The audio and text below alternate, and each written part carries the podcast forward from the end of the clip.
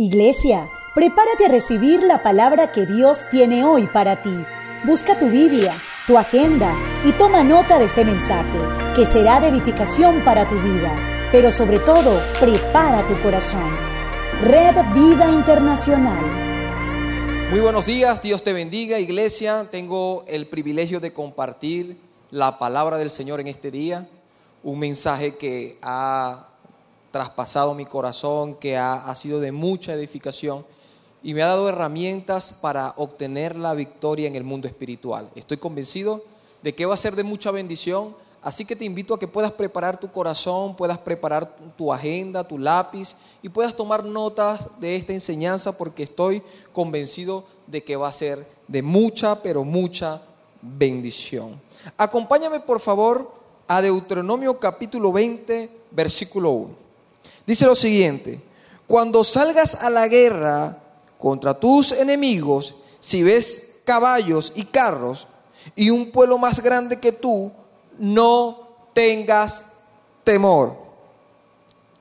Porque está contigo Jehová tu Dios, el cual te sacó de la tierra de Egipto. Versículo número 2 dice, y cuando os, os acerquéis para combatir, se pondrá en pie el sacerdote y hablará al pueblo.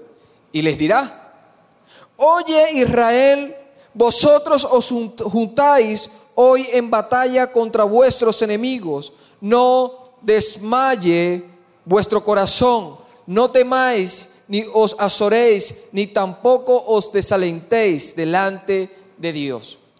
Delante de ellos, perdón. El versículo 4 dice lo siguiente, porque Jehová vuestro Dios va con vosotros para pelear por vosotros contra vuestros enemigos para salvar, para salvar, para salvación.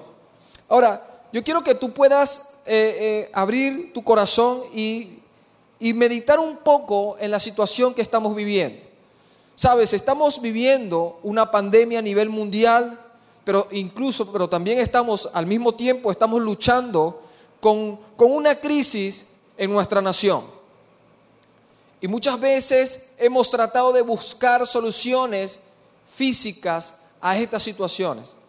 Pero cuando nosotros analizamos desde un punto bíblico lo, lo, que está sucediendo, nos damos cuenta de que en el mundo se está librando una batalla espiritual. Se está librando una batalla entre el bien y una batalla entre el mal. Quiero decirte que ya Dios nos dio la victoria. Quiero darte esa buena noticia. Jesús en la cruz del Calvario dice Juan 3:16, porque de tal manera amó Dios al mundo que dio a su Hijo unigénito para que todo aquel que cree en Él no se pierda, mas tenga vida eterna. ¿Sabes? Esta batalla, como podemos ver en Deuteronomio capítulo 1, del 1 al 4, podemos ver que Dios le promete al pueblo darle la victoria. Ya el Señor nos prometió darnos la victoria en esta batalla espiritual que estamos librando. Y es que solamente tenemos que echar mano de todo lo que Jesús conquistó en la, cruz del Calvario. Ahora es importante que tú puedas saber que eh, Dios se mostraba en las guerras para su pueblo porque mostraba su poder, su magnificencia, su poderío, todo lo que Él representaba en su máximo esplendor, Él lo mostraba en medio de las batallas. Porque por lo general ellos no, por su propia fuerza, no podían ganar. Y Dios mostraba su brazo fuerte y les decía, aquí estoy, voy a pelear por ustedes y les voy a dar la victoria. Ahora, estudiando la palabra, hay un nombre que puede identificar a, Dios y es Jehová Sabaoth, que significa simplemente hueste o huestes pero se refiere especialmente a batallas o a servicio. Entonces podemos decir que Jehová Sabaoth significa el Señor de los ejércitos. Y es que no solamente Dios dice vas a tener guerra, sino que dice yo voy a pelear por ustedes. Pero no voy a ser un soldado raso, voy a ser quien dirija el ejército. Quiere decir que en esta batalla espiritual, ¿sabes quién comanda el ejército celestial? Jehová de los ejércitos, nuestro amado Dios es imposible que nosotros eh, eh, dejemos de ganar esta guerra. Incluso es imposible porque ya Jesús venció. Solamente nos toca echar mano, reclamar lo que nos pertenece y por supuesto hay un enemigo, hay un opositor, hay un adversario que va a hacer frente para que tú no puedas alcanzar las promesas de Dios para tu vida. Algunos datos interesantes es que este nombre no aparece en el Pentateuco, pero sí aparece en, aparece en algunos libros de los profetas como Jeremías, aparece en el libro de Jeremías, del profeta Jeremías, aparece 80 veces, en el libro de Ageo aparece 14 veces, en el libro de Zacarías aparece 50 veces y en el libro de Malaquías 25 veces. Jehová de los ejércitos, de los ejércitos es un título dado a Dios para mostrar su máximo poder. Y el apóstol Pablo emplea figuras de guerra para hablar de la batalla que nosotros tenemos contra el enemigo. Ahora, ¿de qué batalla está hablando Pablo? ¿Y por qué Dios se muestra como Jehová de los ejércitos? Es que en Génesis capítulo 3, versículo 15, podemos ver cómo comienza el conflicto. Vamos a leerlo, por favor. Acompáñeme allí, por favor, a leer Génesis capítulo 3, versículo 15. Dice lo siguiente, pondré enemistad entre ti y la mujer y entre tu simiente y su simiente. El mismo te aplastará la cabeza cuando tú hieras su calcañar. La serpiente o el enemigo hace tropezar a la mujer, la hace pecar, el hombre le falla a Dios y entonces Dios coloca una sentencia sobre este enemigo y le dice, la mujer te va a herir en la cabeza. Va a haber enemistad entre tu vida y la vida de la mujer. Ahora bien, es importante que tú puedas identificar este pasaje, porque no nos inventamos que tenemos una lucha espiritual, sino que en su palabra identifica que hay una batalla espiritual. Ahora bien, esa batalla como, como bien te lo decía, te lo decía anteriormente, esa batalla ya el Señor nos las entregó. Ya tenemos que arrebatar esa bendición. Ahora, Efesios capítulo 6, del 10 al 12, dice lo siguiente. Por lo demás, sé fortalecidos en el Señor y en el poder de sus fuerzas, vestidos de la armadura de Dios, para que podáis estar firme frente a las artimañas del diablo porque no tenemos lucha contra sangre y carne, sino contra los principados, contra los gobernadores, contra las potestades, contra las huestes de tinieblas espirituales de maldad en las regiones celestes. Ahora bien, Dios en Génesis capítulo 3 le declara la guerra al enemigo. En los libros de los profetas comienza a mostrarse como el Dios, como el general en jefe, como Jehová de los ejércitos. Y en eh, Juan 3:16, el Señor obtiene la victoria enviando a su Hijo a morir por nosotros. Ahora Pablo nos habla de que estamos teniendo una batalla espiritual, que ya el Señor dijo que nos las iba a entregar la victoria, pero que debemos esforzarnos y no podemos ignorar las maquinaciones de nuestros enemigos. Sabes, en una guerra, según eh, el libro de Suk Suk, El arte de la guerra, él menciona, el autor menciona, de que debemos conocer a nuestro adversario para poder derrotarlo. Ahora, no podemos ignorar las maquinaciones del enemigo y debemos estar prestos a recibir estos cuatro principios que van a bendecir tu vida y estoy convencido que te van a llevar a obtener victoria en el mundo espiritual. ¿Sabes? Segunda de Timoteo, Pablo habla de que somos soldados de Cristo. Voy a leértelo. Segunda de Timoteo capítulo 2 del 1 al 3 dice lo siguiente, pues hijo mío, sé fortalecido con las gracias que hay en Cristo Jesús, las cosas que oíste de mí a través de muchos testigos. Esta se encarga a hombres fieles que sean idóneos para enseñar también a otros. Comparte sufrimientos como buen soldado de Cristo Jesús. Grábate esta frase allí, por favor, en tu corazón. Dice, comparte sufrimientos como buen soldado de Cristo Jesús. Ninguno que milita se enreda en los negocios de la vida a fin de agradar al que los alistó como soldado. Ahora bien, Pablo no solamente habla de que somos soldados de Cristo, sino que dice que debemos sufrir penalidades. Quiere decir que en la guerra podemos tener heridas. Y ese es el primer punto que quiero que puedas sembrar en tu corazón. Y se llama heridas de guerra. Sabes, cuando un soldado va a la batalla, cuando un soldado se prepara para la batalla, el soldado mentalmente se prepara para que en algún momento de la batalla resulte herido. Para que un proyectil o para que algo pueda tocar su cuerpo. Sabes, ninguno quiere, ningún soldado que, que enfrenta una guerra, ninguno o que libra una batalla quiere salir herido. Pero ellos son conscientes que cuando salen de su casa, cuando salen de la base militar al punto de confrontación, es posible que no vuelvan. Y Pablo nos hace énfasis en esto. Porque como cristianos estamos acostumbrados a que Dios tiene que tener todas las cosas como nos gusta, que tenemos que estar cómodos, que tenemos que estar bien, que tenemos que estar eh, siempre preparados, que eh, Dios tiene que hacer todas las cosas para nosotros agradables. Y no estamos conscientes de que estamos, que estamos librando una batalla espiritual y que podemos ser tocados en medio de esa batalla. Ahora bien, no importa si eres tocado, no importa si tienes una herida de guerra, lo que importa es que Dios te prometió la victoria, lo que importa es que Dios envió a su Hijo a morir en una cruz para que tú no te perdieras, sino que pudieras tener salvación y vida eterna. Sabes, Pablo, en, en 2 de Corintios del 11, de capítulo 11, del 23 al 33, te invito a que tú lo puedas leer completo en tu, en tu hogar. Sabes, Pablo habla de todas las heridas y de, todo lo que le tocó sufrir por causa del Evangelio. Vamos a leer por, por, por, por lo menos el versículo 25 de ese pasaje. Dice, tres veces fui azotado con vara, una vez fui apedreado, tres veces padecí naufragio, una noche y un día pasado en lo profundo, en viajes muchas veces en peligros de ríos, en peligros de ladrones, en peligros de, los de mi raza.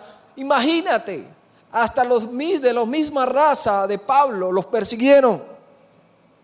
En peligro de los gentiles, peligros en, la ciudad, peligros en despoblados, peligros en el mar, en el mar, peligros entre falsos hermanos. ¿Sabes? El apóstol Pablo tiene una cátedra de heridas de guerra. A mí me impresiona la vida de un hombre que no era cualquier hombre, era un hombre letrado, era un hombre preparado, era un hombre que podía decir, bueno, yo me capacité, yo me formé, yo debo estar bien, yo debo estar cómodo, yo me merezco una posición. Pero él entendió que cuando aceptó a Jesús, cuando Jesús tocó su vida, él pasó a formar parte del ejército de Dios y se convirtió en un soldado que saliendo desde el propósito, del propósito hacia el destino, hacia donde Dios lo iba a enviar a predicar a los gentiles, este hombre entendió que en ese momento él podría ser herido, que él podría ser herido, que él podría ser atacado y no solamente entendió, sino que estuvo dispuesto a ir más allá a causa del Evangelio de Cristo. Gálatas capítulo 6, versículo 17 muestra cómo el apóstol Pablo hace alarde de sus cicatrices. Dice, por lo demás, nadie me cause molestia porque yo en mi cuerpo llevo las marcas del Señor Jesucristo. ¡Wow! Porque cuando usted habla con un veterano de guerra, cuando usted habla con un hombre que estuvo en una guerra, no he tenido la posibilidad de hablar uno con uno personalmente, pero en la televisión, eh, en Discovery, usted puede ver cómo entrevistan a veteranos de guerras, hombres que han estado en Irak, en otras naciones batallando. Y ellos hablan con mucho orgullo de que resultaron heridos en medio del campo de batalla, pero que vencieron. ¿Sabes? Nosotros como soldados, si no entendemos que en algún momento podemos salir heridos, cuando salgamos heridos, vamos a renunciar y vamos a abortar, vamos a desertar del ejército de Dios, del ejército del Señor. ¿Qué pasa si no hay sanidad sobre tu vida? ¿Qué pasa si, si hoy Satanás toca tu vida así como la tocó la de Job? ¿Qué pasa si el, el enemigo embate en contra de tu familia? ¿Estarías de pie? ¿No, ¿Estarías dispuesto a perder la vida a causa del Evangelio? ¿O simplemente retrocederías e irías a tu casa a, a esconderte porque resultaste heridos? Sabes, es importante que iglesia podamos entender que en los tiempos en que estamos viviendo, si la iglesia de Cristo Si tú como cristiano no estás dispuesto a entregar tu vida por la verdad, tarde o temprano vas a abortar el propósito. Sabes, Jacob peleó su bendición. Jacob fue un hombre que dijo, Señor, hasta que tú no me bendigas, no te suelto. Y sabes, Dios lo bendijo, pero resultó herido en medio de esa batalla. Su forma de caminar cambió para toda la vida. ¿Qué pasa si hoy estás librando una batalla y Dios te dice, te voy a dar la victoria, pero no vas a ser el mismo? Pero te voy a, te voy a preservar la vida. ¿Qué pasa? Debemos meditar y avanzar, porque el Señor tiene grandes planes. Y esta firmeza en cuanto al saber que vas a ser herido o que puedes resultar ser herido, como, como decía, nadie quiere ser herido, pero puede ser que resultes herido.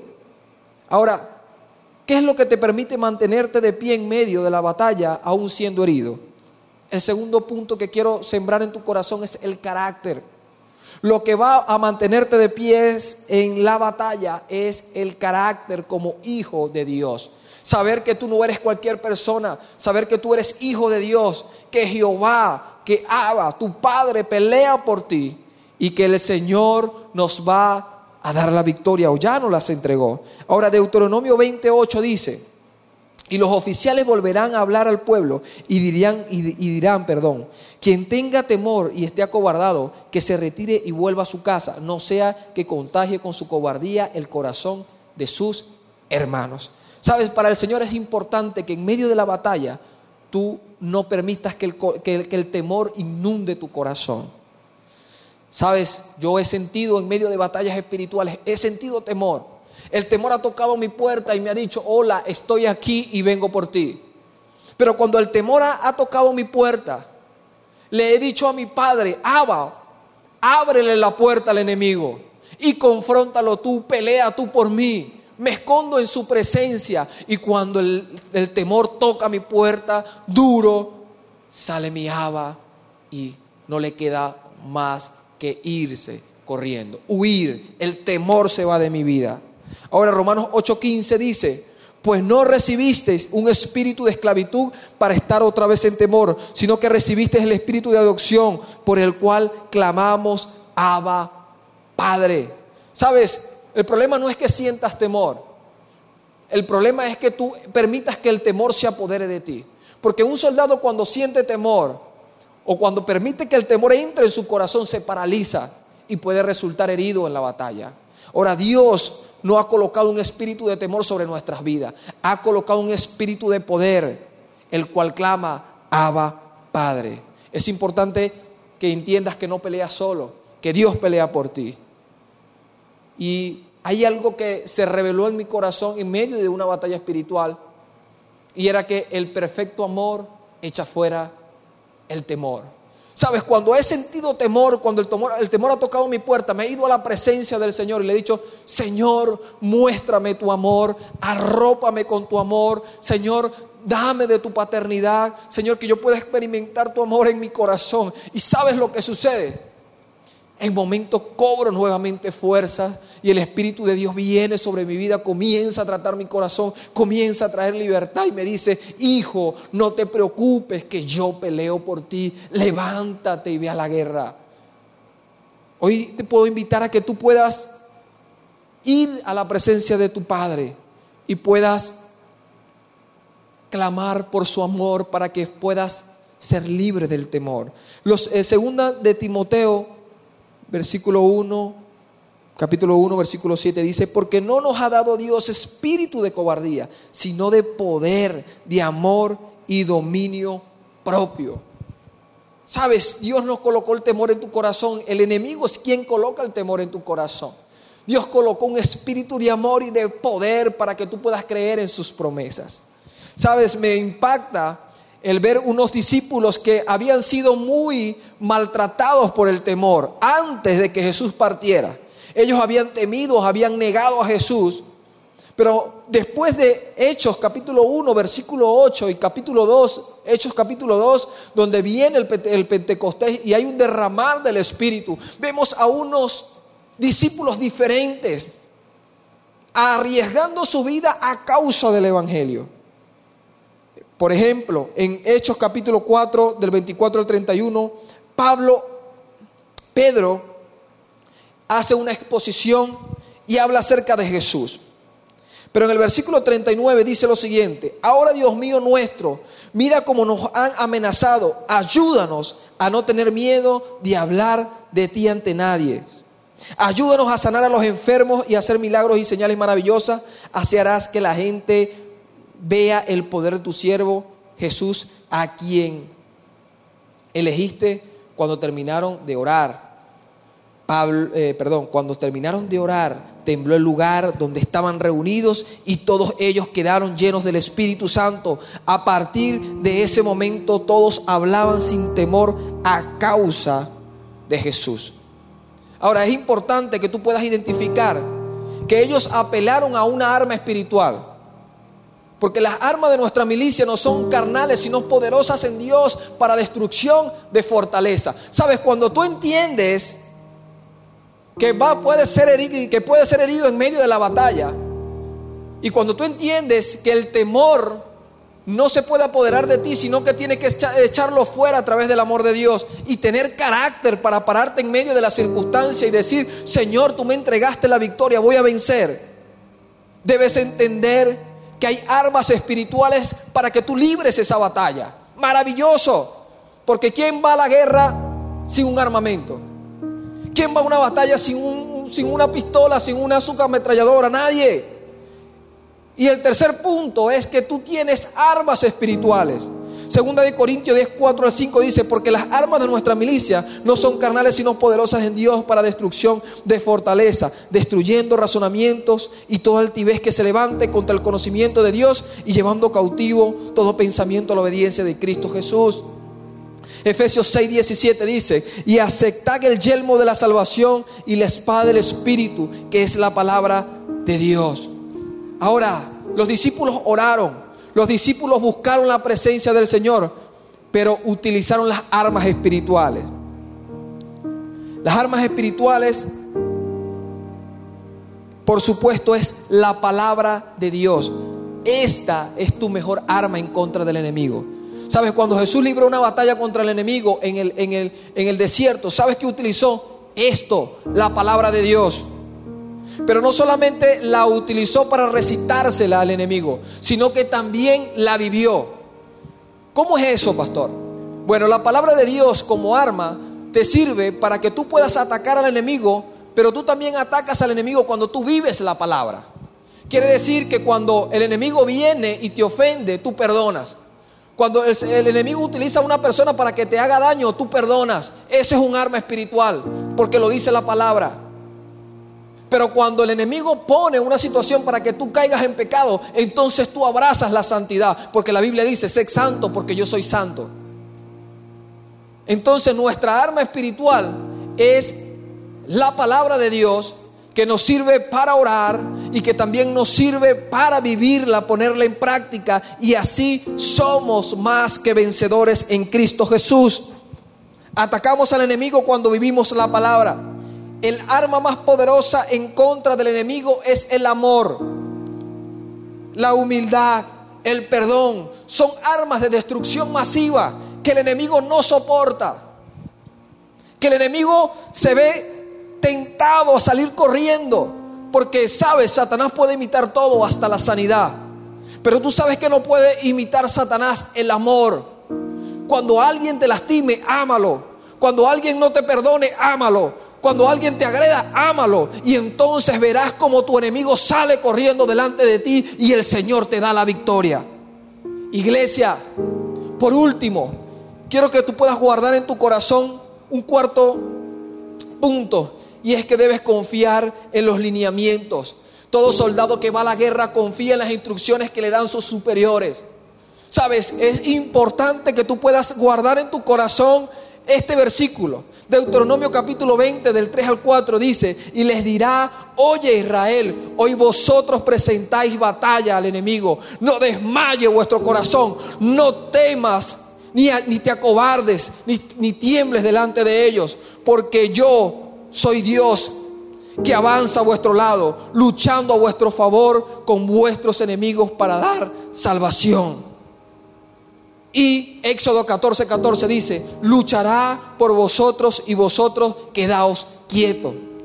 ¿Sabes? Éxodo 14 hay un escenario donde el pueblo está siendo perseguido por sus enemigos, se paran frente al mar rojo y Dios le da unas instrucciones a Moisés y le dice, dale con la vara al, mar.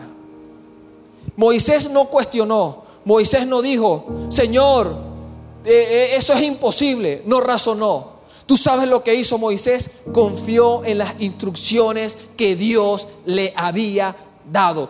Iglesia, Dios nos ha dado la victoria, solamente nos toca creer y seguir las órdenes que el Señor nos ha dado, nos ha dado.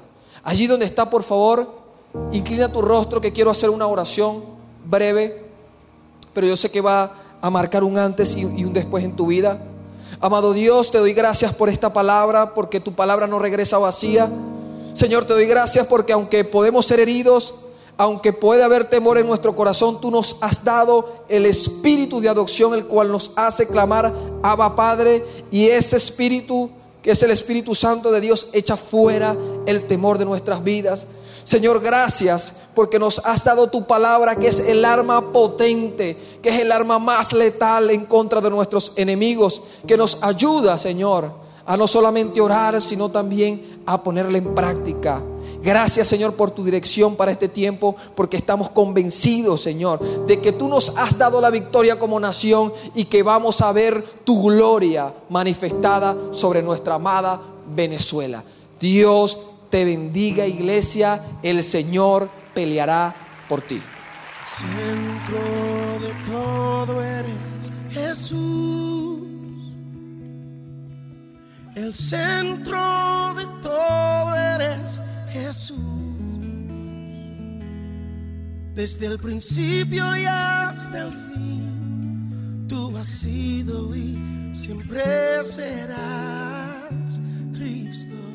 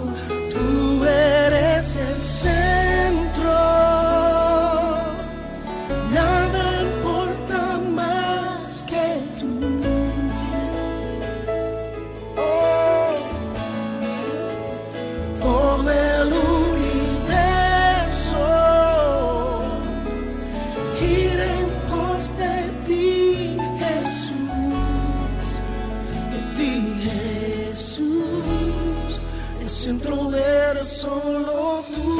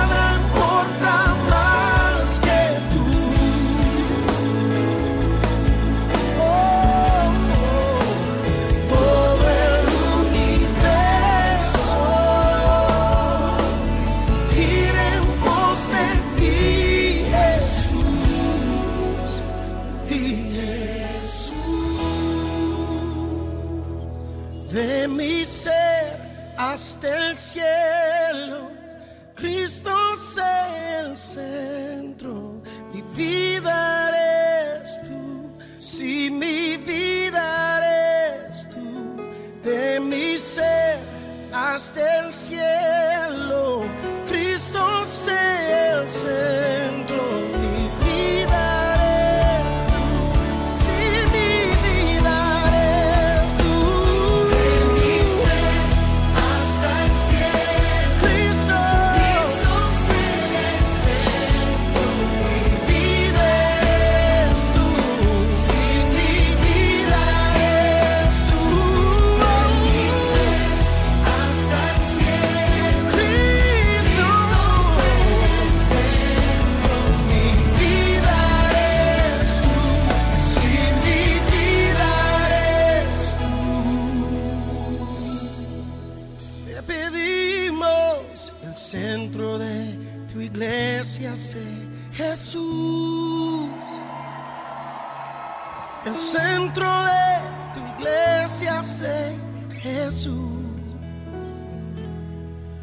Toda rodilla se doblará y toda lengua te confesará, Cristo.